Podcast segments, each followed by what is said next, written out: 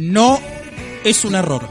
Esta es la nueva cortina musical a pedido de nuestro columnista especial Santiago de Rensis. No sé por qué dije especial no es, pero a pedido de nuestro columnista Santiago de Rensis. No, mentira, es especial. Sí, no, tiene no. especial porque nosotros pasamos música latinoamericana. Es verdad, es verdad. Y Sí, se fue con sí. Pink Floyd. Sí, sí, Pero tal cual. pasa que hay una- un personaje dentro de esta banda que creo que merece nuestro respeto, que tiene que ver con Roger Waters, que abraza muchas de las causas populares de la región.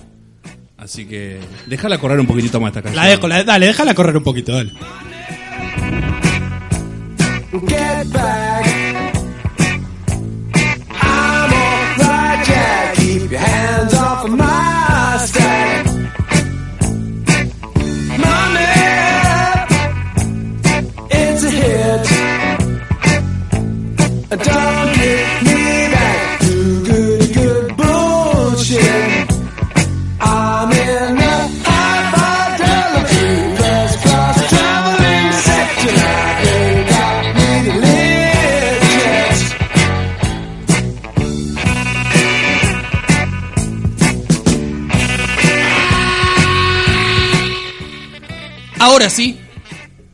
Le- bueno, le- claramente si lo eligió es porque le gusta, pero digo, ¿está entre el top 3 de sus temas favoritos? Top 5. Top 5. Me gustó, me gustó, muy bien. ¿Qué? Ya adelantamos algo en la, en la parte de noticias, pero ¿qué nos trajo el día de hoy? Piense que viene con tres semanas de delay. En la Argentina y en la economía argentina en particular han pasado millones de cosas. ¿De qué vamos a hablar hoy? Y bueno, un poquito de todo, todo lo que estuvo pasando estas últimas tres semanas, algo bastante general, digamos. Casi nada, ¿no? No pasó nada. No, no pasó nada, esta última semana estuvo tranquilísima. No, la verdad es que esta semana fue bastante calma en cuanto a la Esta. economía. Esta particularmente. Eh, digamos, venimos de dos semanas anteriores a esta en la que el FMI hizo varios anuncios, eh, dentro de los cuales estuvo eh, quien tiene el agrado de seguirme por Twitter, habrá visto una serie de porcentajes horrorosos que eh, son los anuncios nada más y nada menos que del FMI. Eh, no son del INDEC de, Moreno, ni son del INDEC de Macri, ni de nadie. Son del FMI, que ha dicho que eh, el crecimiento para el año próximo va a ser muy limitado. Obviamente va a depender mucho de qué política económica se tome. Y que por supuesto eh, alienta 100% a la productividad nacional. Eh, Que Argentina tiene que producir el- a nivel nacional. La producción industrial lo pone como uno de los principales objetivos, como para, digamos, generar riqueza, para generar riqueza. Eh, y sobre todo, eh, lo que principalmente alienta es el pago, obviamente, de, de la deuda y es algo que no se puede concebir si Argentina, como creo que en algún momento habré dicho, eh, que si Argentina no produce dólares genuinos provenientes de su actividad económica, esto se va a poner cada vez peor. Lo dijo la primera vez, me acuerdo. Le- fue como el primer comentario que hizo en AFK. Fue Como y, default. Default, claro, a lo, a lo Milei. Y el default algún día va a llegar si seguimos por este rumbo. Pero a ver, no, no en esto Eh, José. Crónica de un, default anunciado. Claro, Eh, o pero, sea, pero en esto José siempre es muy, eh, muy, muy tajante. Estamos en default. El tema es que es un default disfrazado.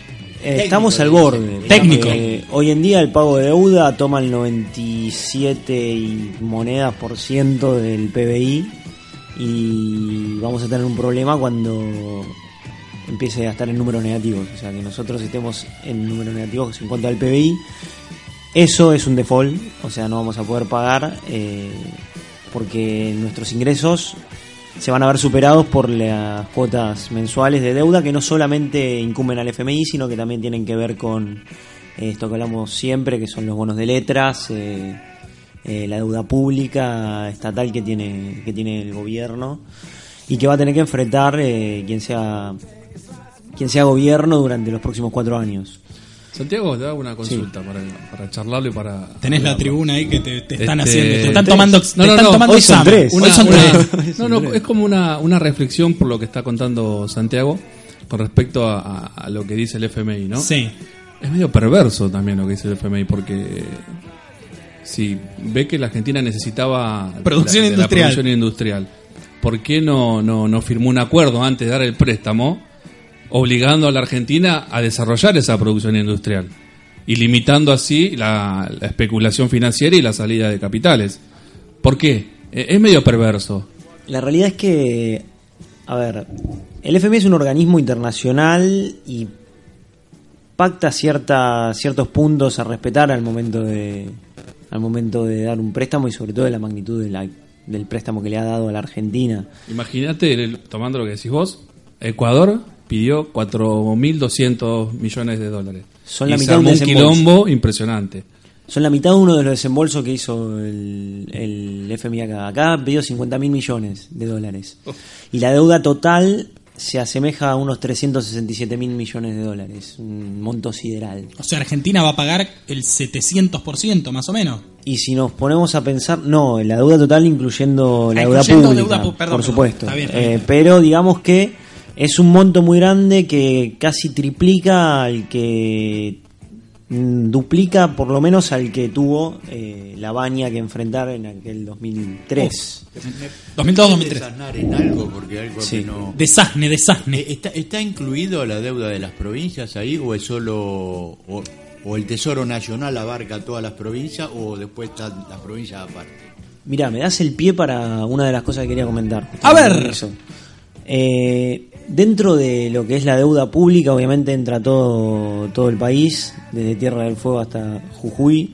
eh, y digamos que también en lo que tiene que ver, lo que mide la actividad económica en el país, que es el Producto Bruto Interno, PBI, nombrado por varios lados, que son justamente los ingresos que tiene el país en términos monetarios eh, de manera mensual, que hoy en día se asemeja a, un- a, a este monto que habíamos dicho que es de cua- 480 mil millones de dólares eh, mensuales. Eh, a ver, cuando uno habla de deuda, habla de deuda, incluyendo las provincias, por supuesto, pero el, el préstamo del Fondo Monetario Internacional fueron 50 mil millones de dólares, que se están usando para eh, sostener ficticiamente el dólar y la flotación del dólar en la, en la economía. Eh, ¿Por qué? Porque justamente si se dispara el dólar oficial, el que pregona con su precio el Banco Central, eh, por supuesto, inmediatamente impacta en cualquier precio, sobre todo nafta, y al impactar en nafta, impacta en los demás. ¿Cómo pasó? Co- ¿Cómo ahora ya que se- sucedió? ahora que se descongeló. Es el congelamiento que va a durar. pasar de vuelta. ¿Cómo? Mañana va a pasar de vuelta. ¿Mañana va a pasar de vuelta? Mañana aumenta la nafta. Ah, mira vos. Bueno, no, no sabía, bueno, me diste una, una primicia.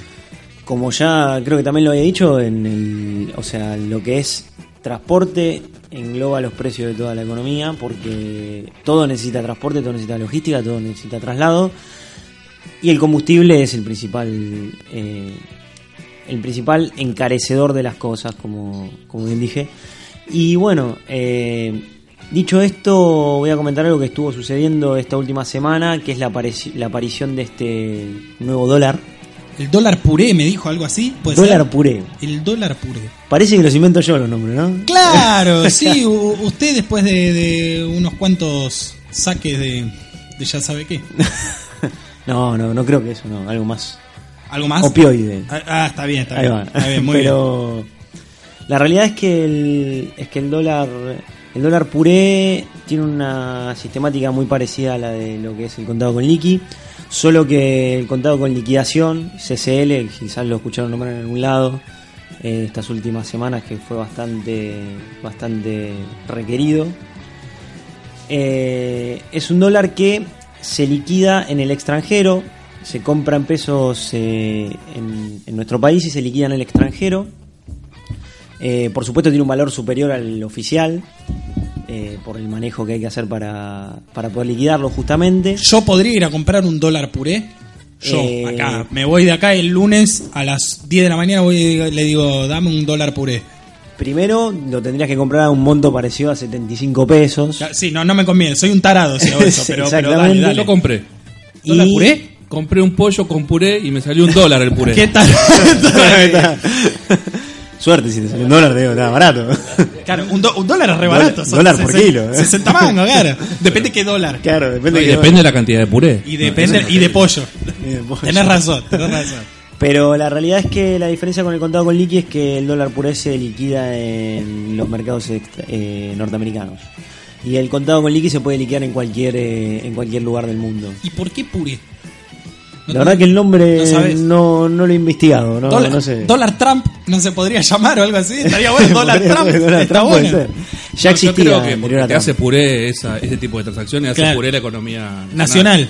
La realidad es que, mm, como bien dice esta nota que tengo aquí de que empezó el programa, Diga eh, medio y por favor quién la escribe. El cronista, no sé quién es quien Noelia escribió. Rivas- Andrea Andrea Rivas. Rivas. Andrea fue Rivas. quien lo escribió, pero la realidad es que simplemente estaba tengo esta página abierta aquí porque tiene las cotizaciones a, a momento eh, en tiempo real de, de cada divisa. Muy bien. Pero como bien dice acá, lo que es el dólar blue está rigiendo mucho de los precios de los demás dólares, que nos dan una pauta de a cuánto se puede llegar a asemejar el precio del dólar luego de las elecciones. ¿Por qué? Porque si yo me pongo a pensar que hoy en día el dólar blue se está vendiendo aproximadamente 65 pesos, mínimamente vamos a tener un salto de 5 pesos después de las elecciones. ¿Por qué? Porque el dólar oficial, que hoy en día está en 60 clavado, 60,000, que es a lo que lo vende el Banco Central, alguno lo puede conseguir en su banco personal más caro, más barato, porque depende de cada entidad, pero la realidad es que ese, ese precio está siendo mantenido justamente con dinero... La reserva. Exactamente, de la reserva, que es una de las cosas que le había prohibido el Fondo Monetario Internacional al gobierno.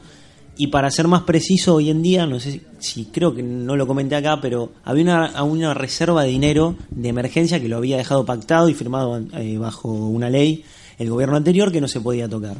Ya llevan consumido el 53% de ese dinero. Ah, los famosos dólares intocables. Exactamente. Ah, está, Que sí, lo fueron vi, los del lo vi. acuerdo con China, si no me el, acu- el swap con China. Exactamente. 53%. Qué locura. Es mucho dinero y es dinero que se está yendo del país. Tome, tomes un Y mate. es dinero que a la hora de hacer los números, cuando este gobierno asume el mandato, es dinero que lo contaba como que no servía esa plata. Claro.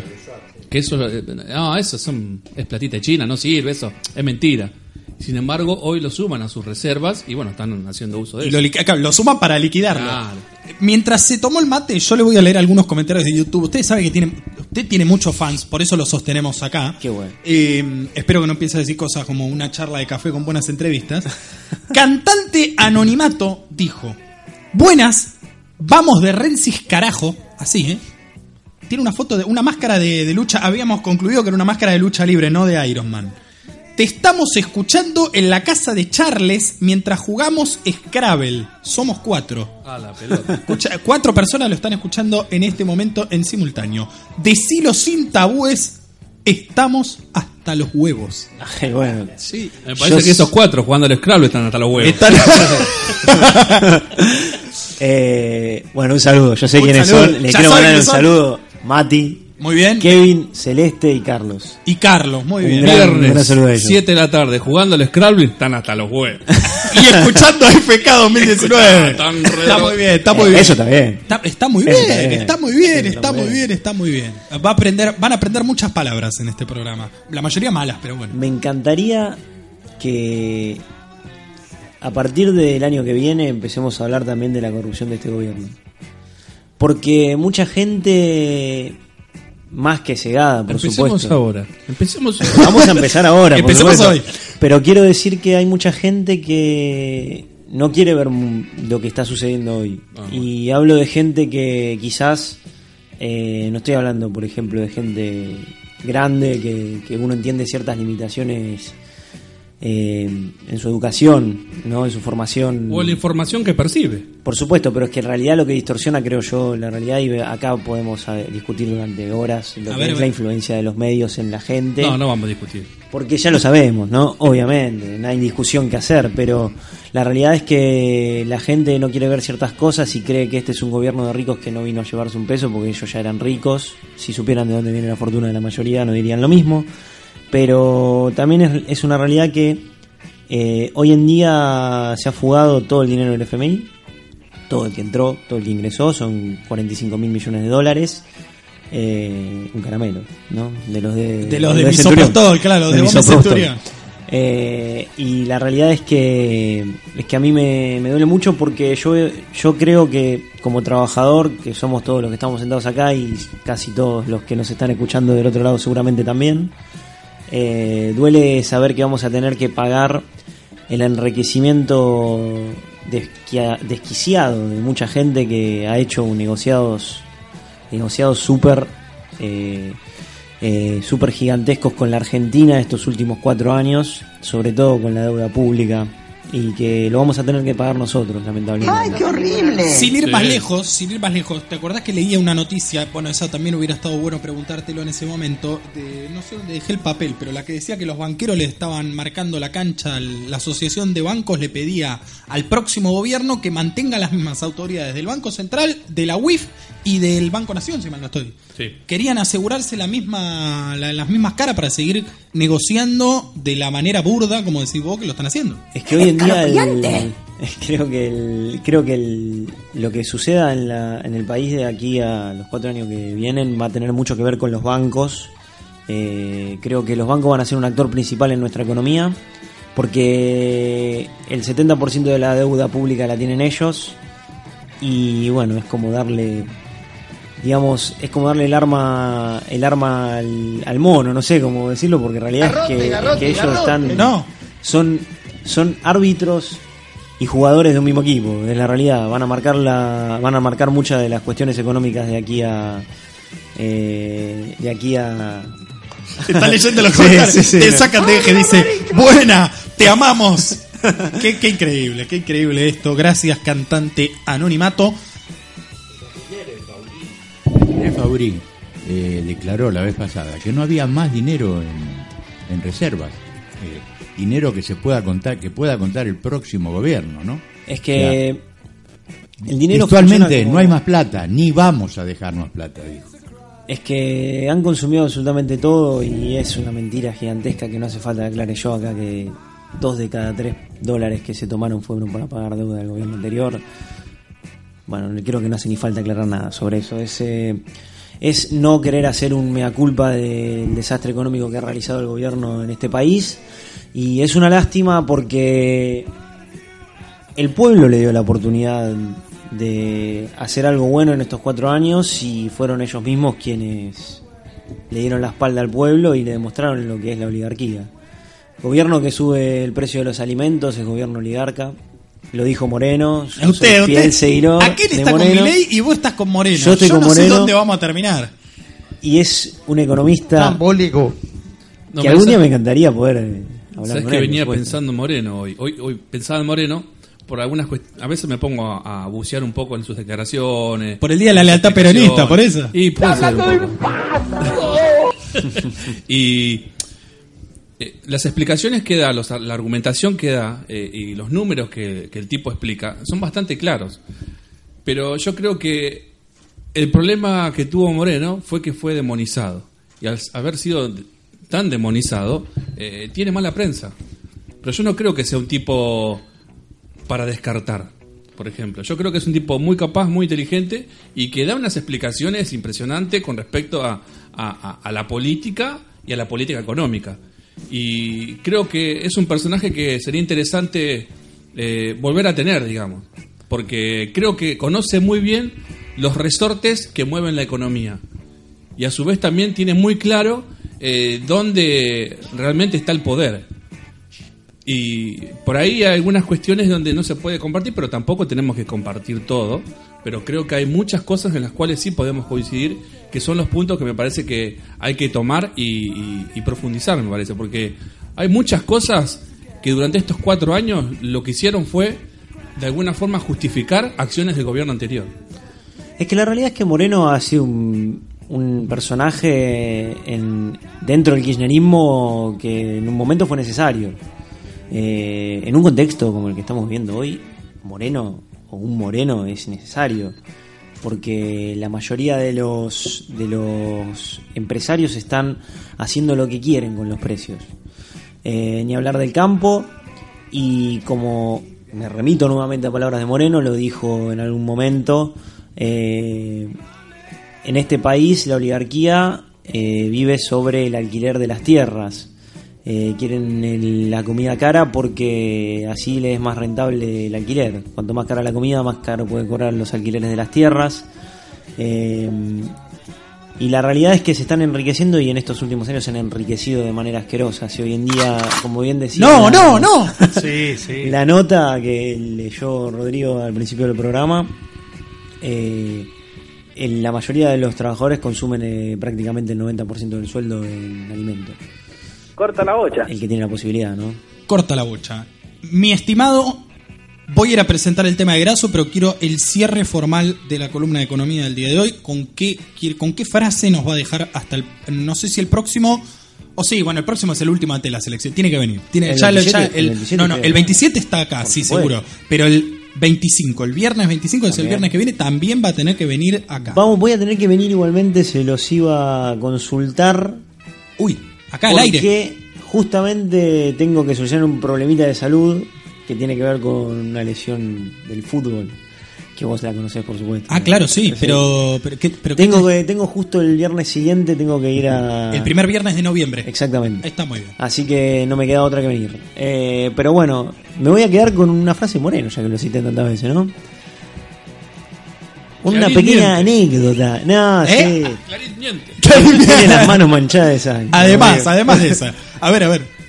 Una pequeña anécdota que contó en un programa hace un tiempo. AFK. no AFK. que fue a una de las usinas del peronismo, Unidades básicas. una unidad básica, ¿no? Y le pidió a los chicos que estaban ahí que le dibujen un oligarca. Y le dibujó a Macri.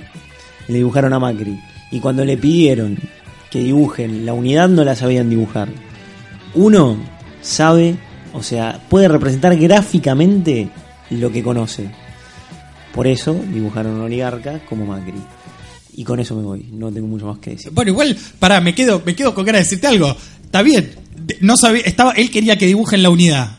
Pero ¿Te no- quedó él no está con el frente de todos hoy, Moreno. Está por fuera. Hoy en día, él Es muy crítico de Fernández, de Es Cristina. muy crítico, Pero pero, no, pero apoya- apoyó la unidad del peronismo y creo que él fue la fue la llave que, no- que nos dio las elecciones pasadas. No, eso desde ya, pero digo, a- han tenido mucho fuego cruzado en sus declaraciones Moreno y Fernández. Moreno dijo que eh, Fernández, Alberto, dijo que Moreno había sido lo peor de lo peor del kirchnerismo. ¿Por qué hablas así? Porque bueno, lo tengo que decir, si no estoy mintiendo, perdón. No, no, pero ha sido ha sido ha sido bastante funcional al, al peronismo y a la unidad. Moreno siempre lo pre, lo, Ni hablar. lo pregonó. Eso desde ya. Un peronista de pura cepa. Exactamente. Señor Leonardo Daniel Grasso, antes de que se vaya, antes de que vayamos a su tema musical, que justo tiene que. pa- pareciera que lo elegiste por el entrevistado, porque es el apodo del que el entrevistado que tuvimos hace un ratito nada más. Tenés razón. Pero mm, les recomiendo a todos aquellos fans como Santiago de Rensis de Guillermo Moreno que recuerden que, que ingresen al canal de YouTube o a Spotify o a Radio Cat y pongan Moreno en AFK una hora de charla, creo que fue la entrevista más larga de la historia de este programa en sus seis años. Se van a poder divertir. ¿Usted la primera vez que lo escuchó? ¿Qué Algún sintió? día, ¿Qué no, sintió? pero fue una entrevista espectacular. Sinceramente, yo conocí el programa a través de esa entrevista, que fue hace bastante tiempo ya. Y, Y es uno de los primeros programas del año. Sí, sí. me imagino que algún día voy a Sí. tener la posibilidad de hablar De- con Moreno. usted vino acá para hablar con Moreno. No exactamente, porque disfruto mucho estar acá. Claro, tener la posibilidad. no, lo que tenemos que hacer, que yo se lo dije en la entrevista, es ir a tomar el café. Lo- voy y voy con usted.